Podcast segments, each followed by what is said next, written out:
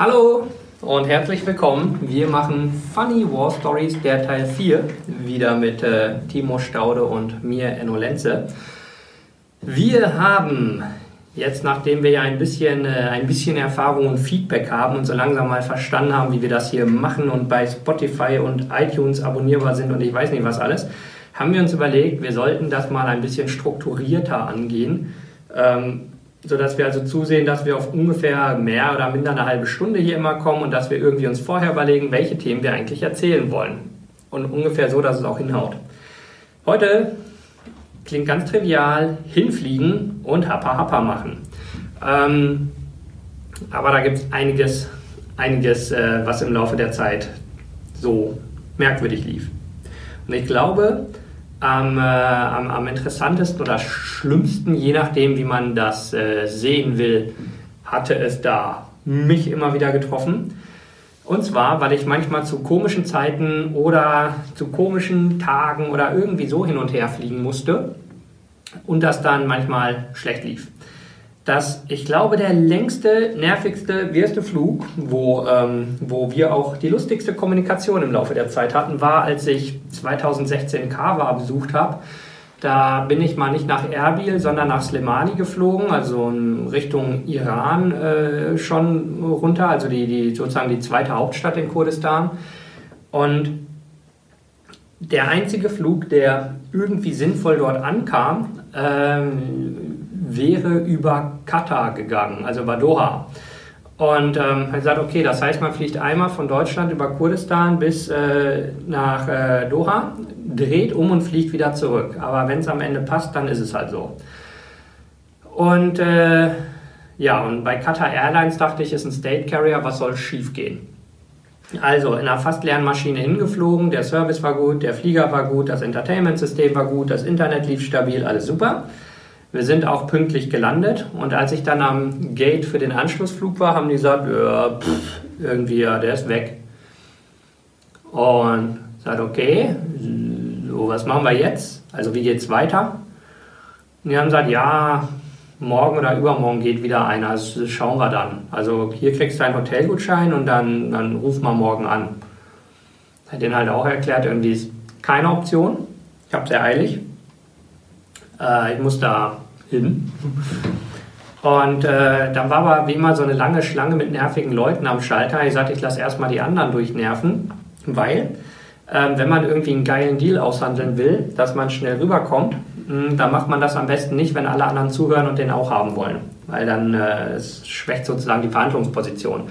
Also habe ich alle anderen sich auskotzen lassen und bin nochmal hingegangen und habe gesagt, hm, okay, ähm, langer Rede, kurzes Ende. Ich muss für einen internationalen Nachrichtensender live auf Sendung gehen von kurz vor Mosul in ungefähr vier Stunden. Äh, wenn ich also in vier Stunden nicht da stehe, dann muss ich trotzdem live gehen. Dann würde ich das einfach hier machen und sagen, warum bin ich eigentlich jetzt nicht live vor Ort und was hat Qatar Airlines damit zu tun?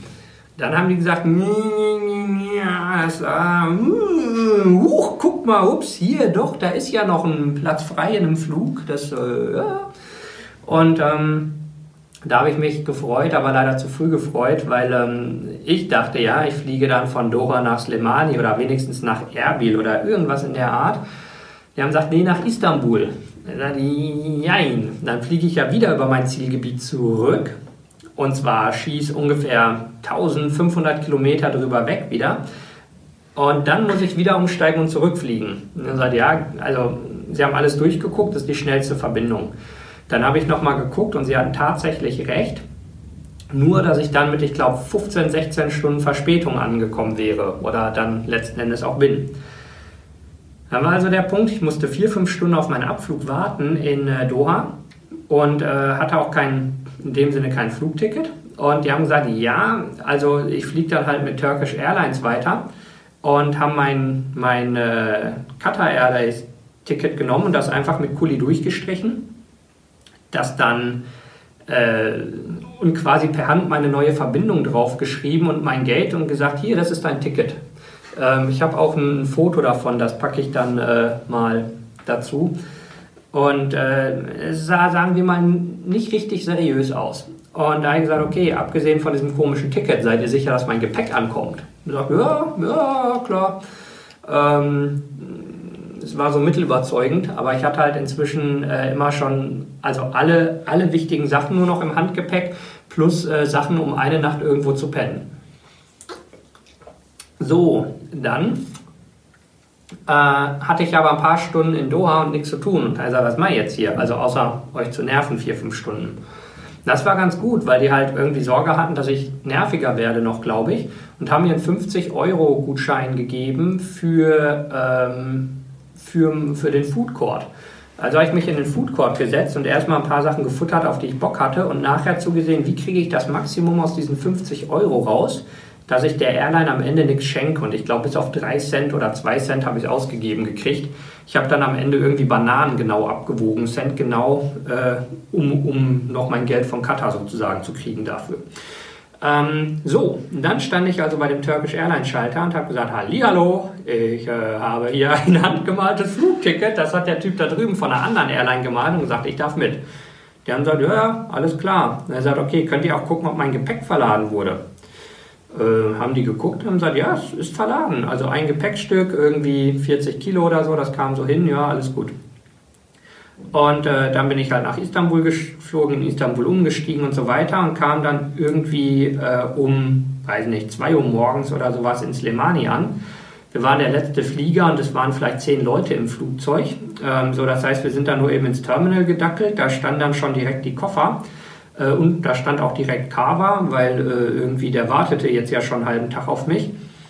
Und dann bin ich mit, ich weiß nicht, ein paar tausend Kilometer Umweg und halt, nicht, also jenseits von zwölf Stunden Verspätung irgendwie angekommen. Das war echt nervig. Das wird nur getoppt durch meine, ich glaube, zwei Wochen Rundreise von Ruanda nach Deutschland zurück, weil immer was dazwischen kam. Das war aber ein bisschen früher. So, und nach dieser geilen Erfahrung mit Qatar Airways und nachdem sie mich ein zweites Mal äh, haben stehen lassen, er sagt, nie, nie, nie, nie, nie wieder mit denen, äh, dann echt lieber auf dem Bobbycar rüberrutschen oder sowas. Das geht immer noch schneller und ist stressfreier. Also haben wir nach ein paar solchen Erfahrungen umgesattelt und ab dann bin ich auch nur noch mit den hochseriösen Airlines zu den zu Teil schlechten Zeiten geflogen. Wobei man aber auch sagen muss, dass du hin und wieder schon recht experimentierfreudig bist. Ich erinnere mich noch ja. daran, dass du Anfang 2011 dann bei unserer ersten gemeinsamen, also gemeinsamen Anführungsstrichen mhm. Reise mit Pegasus noch geflogen bist. Ja. Dann, ähm, man muss dazu sagen, die Story mit Qatar war davor gewesen und seitdem sage ich, wenn Enno und ich getrennt fliegen, mhm. immer so, er soll mir was Schönes aus Bombay mitbringen. Ja. und äh, als er so gemeint hat, ja, er fliegt mit Qatar, weil wir haben uns so abgesprochen, ich habe gesagt, wann soll ich den Flug buchen? Ähm, weil ich bin jobmäßig immer so ein bisschen flexibel eigentlich, was Urlaubszeiten angeht. Und ähm, hat er gesagt, ja, er fliegt jetzt mit Pegasus von dann und dann. habe ich schon direkt gesagt, Enno, wir sehen uns in Erbil. Sehen uns in Kalkutta, bis dann. Ich bin da jetzt nicht so der Freund von. Aber man muss sagen, ich bin nicht sehr der experimentierfreudige, äh, eine, eine experimentierfreudige Person, wenn es um Flüge angeht. Ich habe da eigentlich immer so, wenn ich es mit Lufthansa und mit Austrian nicht erreiche, dann ist es für mich schon mal per se etwas schlecht.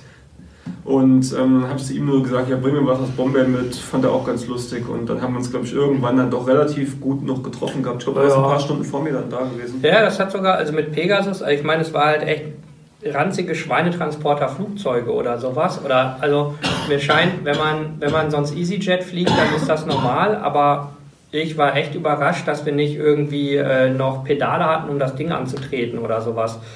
Ähm, ja, aber es kam an. Also fliege ich inzwischen auch nicht mehr gerne mit äh, und über die Türkei halt sowieso nicht mehr, aber äh, das ging. Äh, also das Flugzeug war in der Luft und alle kamen an einem Stück an, also die Grundanforderung war erfüllt. Ja, man muss sagen, ich glaube, jetzt mittlerweile haben wir uns eigentlich ziemlich gut auf Austrian ja. eingeschossen. Ja. Man muss dazu sagen, ähm, von Enno aus gesehen gibt es ja keinen Direktflug nach Erbil. Äh, von mir aus gesehen gibt es einen, deswegen bin ich früher immer Lufthansa reingeflogen, mhm. aber jetzt sind wir eigentlich so, dass wir unsere Konstellation immer ist, beide fliegen mit Austrian, ja. treffen uns in Wien und ab Wien fliegen wir dann quasi gemeinsam.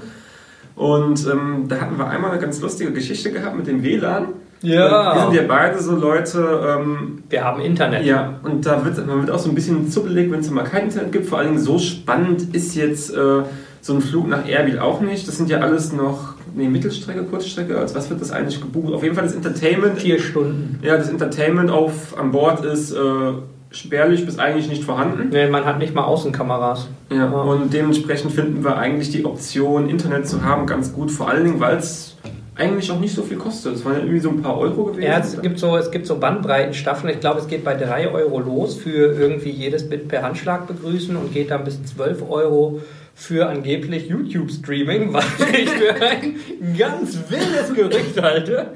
Ähm, aber sagen wir mal, man kriegt für 10 Euro pro Flug irgendwie 90% stabiles Internet eigentlich, was so für Social Media reicht. Genau, also im, im Normalfall, sagen wir mal. Also man muss dazu sagen, Envo war dann, ich glaube, du hattest das teures, teuerste, ja. also es gibt zwei Geschichten. Auf dem Hinflug hattest du das teuerste, glaube ich, ja. genommen und ich das billigste. Ja. Weil ich habe mir gesagt, ja, ein bisschen chatten reicht mir, will ich nicht machen. Du wolltest, glaube ich, irgendwelche Videos hochladen, Live-Videos. Mhm. Ich wollte live aus dem Flugzeug streamen. Ja. Geht nicht. Und am Ende haben wir dann gemerkt, dass mein billigstes Paket für 3 Euro irgendwie genauso schnell war wie dein teures Paket für 12 Euro.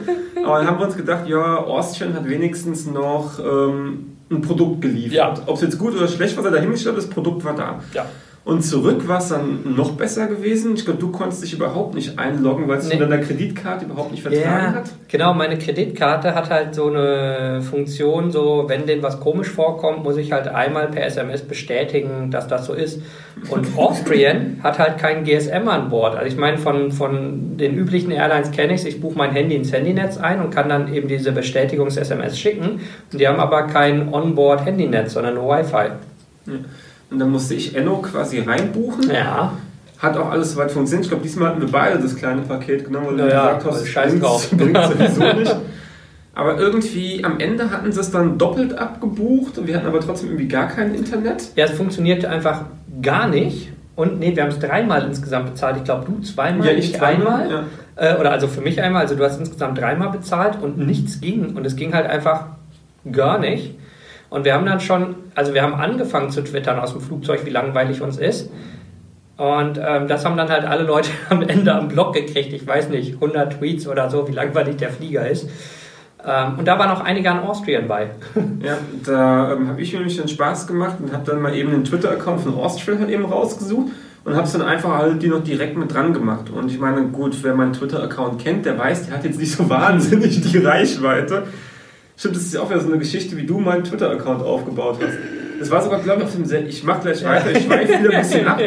Das war nämlich auf dem Hinflug gewesen, weil ich hatte ja, glaube ich, nie so wirklich Twitter. Dann hast du ja. gesagt, ich soll mir mal Twitter machen. Weil Twitter sind ja. die geilen Kinder. Und dann hatte ich irgendwie so einen von, nee, genau zwei, John und dich. Hm. Und dann hat Enno sich, weil er immer langweilig war, mal ein Rundschreiben gemacht und hat gesagt, alle Leute sollen irgendwie mal. Social Media Manager folgen. Ja.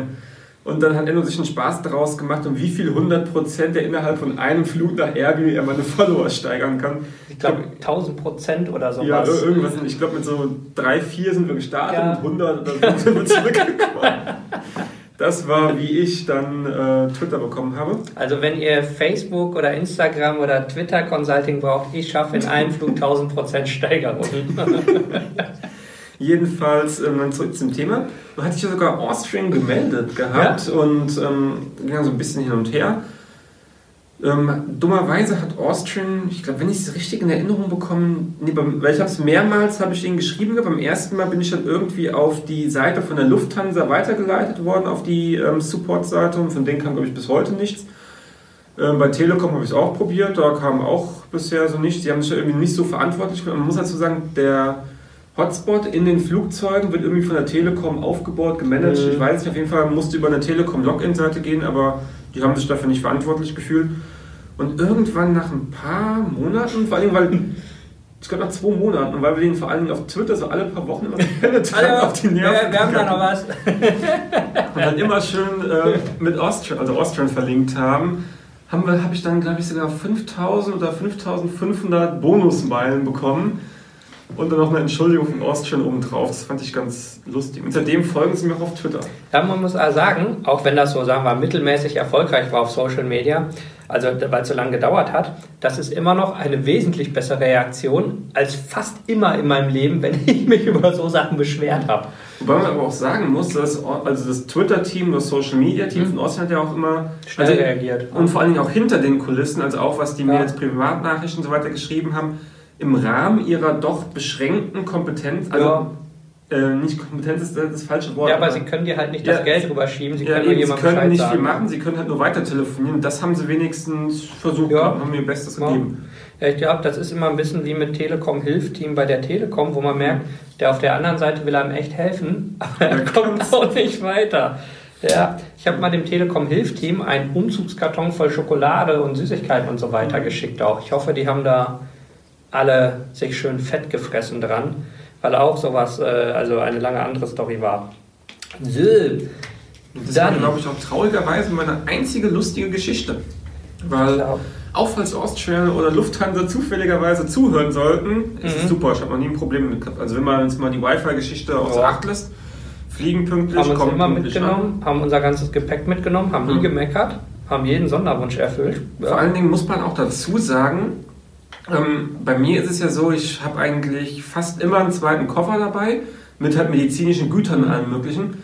Und da hat sogar die Lufthansa-Schalterfrau auch mal gemeint, dass ich mir doch einfach äh, von einem gemeinnützigen Verein quasi eine Bescheinigung mhm. holen soll, dass das alles jetzt nicht hier ähm, irgendwie wirtschaftlich genutzt wird, sondern ja. halt wirklich ähm, Hilfsgüter, Hilfsgüter mhm. sind. Und dann hätte ich sogar das zweite Gepäckstück umsonst bekommen. Aber ich glaube, die Geschichte mit gemeinnützigen Vereinen und Finanzamt und warum ich eine Bedrohung für die da Bundeswehr wir einen einwöchigen Podcast zu. Ja, also falls irgendjemanden die Geschichte interessiert, warum ich einen Brief zu Hause liegen habe, dass ich eine Gefahr für Deutschland darstelle, können wir gerne noch einen Podcast drüber machen. Grüße ans Finanzamt. Ähm, ich hatte noch, nur wegen Übergepäck fällt ein, mit äh, Turkish Airlines mal die Sache das fand ich total abgefahren. Ich hatte, ich weiß gar nicht, 45 Kilo im Koffer, also schusssichere Westen, Helme, Medizinkram und so weiter und so irgendwie drei T-Shirts und vier Socken. Und das war 2014, als echt, äh, oder 2014, 2015, also als wirklich da der Krieg äh, abging. Und der Typ am Turkish Airlines Schalter meinte so, äh, was hast du noch einen schweren Koffer? Ich sagte, hier, ne, ganzen Kram drin, weil wir da drüben Berichterstattung machen. Ich sagte, ach so, und hat kommentarlos mir irgendwie das Label dran geklebt, in den Koffer durchgeschoben. Das ist, das, mir, das ist mir in Erbil übrigens auch mal passiert. Mhm. Ich hatte nämlich einmal auch wieder Grüße an Lufthansa oder Austrian, was, die Lufthansa war es gewesen. Ja. Habe ich nämlich für meinen Koffer äh, keinen einzigen Cent bezahlt. Ja. Also Hinzugs musste ich, aber Rückzugs hat er auch einfach das Label dran gebappt und dann war die Sache in Ordnung ja. gewesen. Da war, glaube ich, sogar, ich weiß gar nicht, ob da medizinische Sachen überhaupt noch drin waren. Ich glaube, der Koffer ging sogar fast leer zurück. Ähm, jedenfalls das dazu. Ich denke mal, damit haben wir die Geschichte mit den Flügen eigentlich abgehakt. Die Highlights, ja. ja. Wie gesagt, dadurch, dass wir halt meistens mit seriösen ja, unspektakulär also, geworden. Oder ja. wie nennt man das sozusagen? Premium-Klasse? Ja, oder, äh, oder Five-Star-Airline, genau so rum. Ja. Ähm, passieren da jetzt nicht wahnsinnig viele Geschichten. Was aber ganz lustig sind, sind die Geschichten, die immer außenrum passieren. Mhm. Das war nämlich, ähm, ich glaube, das war wirklich der legendärste. 2017. Ja, September 2017. Ja. Das war auch da, wo ich dann irgendwann angefangen habe, wirklich jedes einzelne Mal dann, da hatte ich nämlich Twitter dann für mich ja. immer zu twittern, weil es ging los. Ich habe ja vorhin schon gesagt, äh, bei Enno und mir ist es eigentlich ein Ritual, dass wir uns immer in Wien treffen. Mhm. Und ähm, dann ging es da schon los und ich weiß nicht, Enno hat da irgendwie so ein Talent für, dass er wirklich sämtliche Reporter aufgabelt, die irgendwie im Umkreis von mehreren hundert Kilometern irgendwie da sind. Da standen wir nämlich dann direkt in Wien hinter der Sicherheitskontrolle. Mhm. Also in der Transitkontrolle ja. durch, ja. Da wurde er vom, oh, stimmt, zur Transitkontrolle. Ah, das machen wir in einem anderen Fall. Ja, das ist auch eine Geschichte für sich, ja. Ja, ich habe nämlich da auch immer ganz lustige Erfahrungen gemacht mit mir, meinem Rucksack oder Sicherheitskontrolle am Flughafen. Wobei, vielleicht schieben wir das noch schnell ein und haben nämlich das Thema Flughafen komplett ja. abgehakt. Danach können wir mit dir und den Journalisten weitermachen. Yeah. Weil ähm, ich kann es halt nur wieder erwähnen, wie ich im letzten Podcast auch schon gesagt habe, wir haben hier immer so einen in der Tendenz leicht militärisch aussehenden Auftritt da. Ja. Also in Khaki-Farben, Olivfarben, Sandfarben. Also man kann auch sagen, das ergibt sich eigentlich ganz simpel, weil die Anforderungen ähnlich sind. Wir mhm. brauchen robuste Kleidung, die im Gelände im Zweifel nicht so auffällig ist. Ähm, und die halt irgendwie, weil wir beide einkauffaul sind, die man im Internet bestellen kann und dann landet man zwangsläufig bei dem Zeug, ja. Und vor allen Dingen halt auch, auch beim Thema strapazierfähig hat man noch direkt dieselben Einkäufe, weil jetzt zum Ja. Beispiel bei Hosen, Leo Köhler ist für, Ja. also ist für mich persönlich eigentlich so die Adresse für Ja. so Outdoor-Hosen, ist aber auch gleichzeitig die Person, die für die Bundeswehr die Hosen herstellt. Also du hast denselben Schnitt. Du hast halt keine Tarnfarbe, aber du hast exakt dieselbe Hose. Ja, das ist einfach stabil. Oder nehmen wir zum Beispiel Hikes. Also ich bin ja ein ganz großer Freund von Hikes-Stiefeln, sind aber auch gleichzeitig die Leute, die für die Bundeswehr die Stiefel machen. Deswegen, ich hatte mir damals die ähm, P9 gekauft, also Mhm. so heißen die Stiefel, und wusste aber nicht, dass das dieselben Stiefel sind, die die Bundeswehr auch hatte. Also quasi nur ein Hikes-Logo draufgepappt, aber ansonsten waren es exakt dieselben Stiefel. Und dann bin ich mit denen im Frankfurter Flughafen in die Sicherheitskontrolle gekommen. Und dann meinte der zu mir nur so, und gehen Sie jetzt nach Afghanistan, in, nee, in den Irak oder was? Und ich so, ja, war geplant gewesen. Wieso? Ja, wegen ihren Schuhen, die tragen die Amis immer, wenn sie in den Krieg gehen. Und ich so, ja, also ich muss da schon runter. Also eine Woche habe ein Meeting und äh, dann geht's wieder hoch. Und das war dann die erste Geschichte. Und die zweite war viel besser gewesen. Es war bei unserem letzten Flug gewesen, 2018. Mhm. Haben uns auch wieder in Wien getroffen. Ich sitze quasi direkt in der Sicherheitskontrolle, beziehungsweise ich stand da mit meinem, ähm, wie heißt mit meinem Tasmanian Tiger Rucksack, der auch dummerweise der gleiche ist, den die Bundeswehr benutzt. Und halt meinen normalen khaki olivfarbenen Sachen. Stand ich halt in der Ecke, hatte noch so einen Ohrhörer drin, also meinen Bluetooth-Kopfhörer. Und dann ka- kamen dann plötzlich Touristen an und fragen mich, äh, wo Ja. sie denn das finden, wo sie dies finden. Die haben schon anscheinend auch da gedacht, dass ich irgendwie hier Sicherheitspersonal weil ich halt auch genau in der Ecke stand. Also man kennt es ja, Frankfurter Flughafen so vielleicht, wo die Bundespolizei immer so in der Ecke steht und so auf alles drauf guckt. Genauso in der Ecke stand ich halt eben auch. Und das ist nur mal so eine kleine Einschub, weil ich das gerade ganz lustig fand, weil genau an derselben Stelle spielt nämlich die Journalistengeschichte und deswegen ist mir das gerade eingefallen. Ja. Da hat nämlich Enno, ich weiß gar nicht von was genau das für ein Journalist war, auch irgendwas Kurdisches, Äh, der war, ne, das, ja, das war aber ein Freelancer, der fürs äh, kanadische Fernsehen eine Reportage gedreht hat, aber gar nicht über Kurdistan, sondern der war auf dem Weg nach, ich weiß nicht mehr wo, Mhm. aber der hatte mich erkannt und gesagt, warte, da mache ich mit dir noch ein Interview über Kurdistan, wo du gerade hier stehst. Ja. Und das war nämlich das, das die, um die Abfolge, damit die Story ist lustig, man die Abfolge beachtet. Mhm. Das war dann irgendwie, sagen wir mal, 15 Uhr von mir aus. Ja. Dann ging es dann äh, nach Erbil. Wir haben die Geschichte ja schon erzählt, wo wir dann quasi am Gate abgeholt wurden, Mhm. also direkt aus Vom von der Flugzeugtür ins quasi. Stadion, ja. Und ähm, im Stadion, oh Gott, wann war das? Nee, das zweite Interview war später gewesen, genau. Ja, dann Im Stadion äh, gibt es auch noch eine Geschichte, die machen wir An im Anschluss. später, ja. Und ähm, nach dem Ganzen waren wir noch zum Abendessen eingeladen, danach gehen wir halt eben raus, noch ein bisschen Erbil, Zitadelle, Bazar.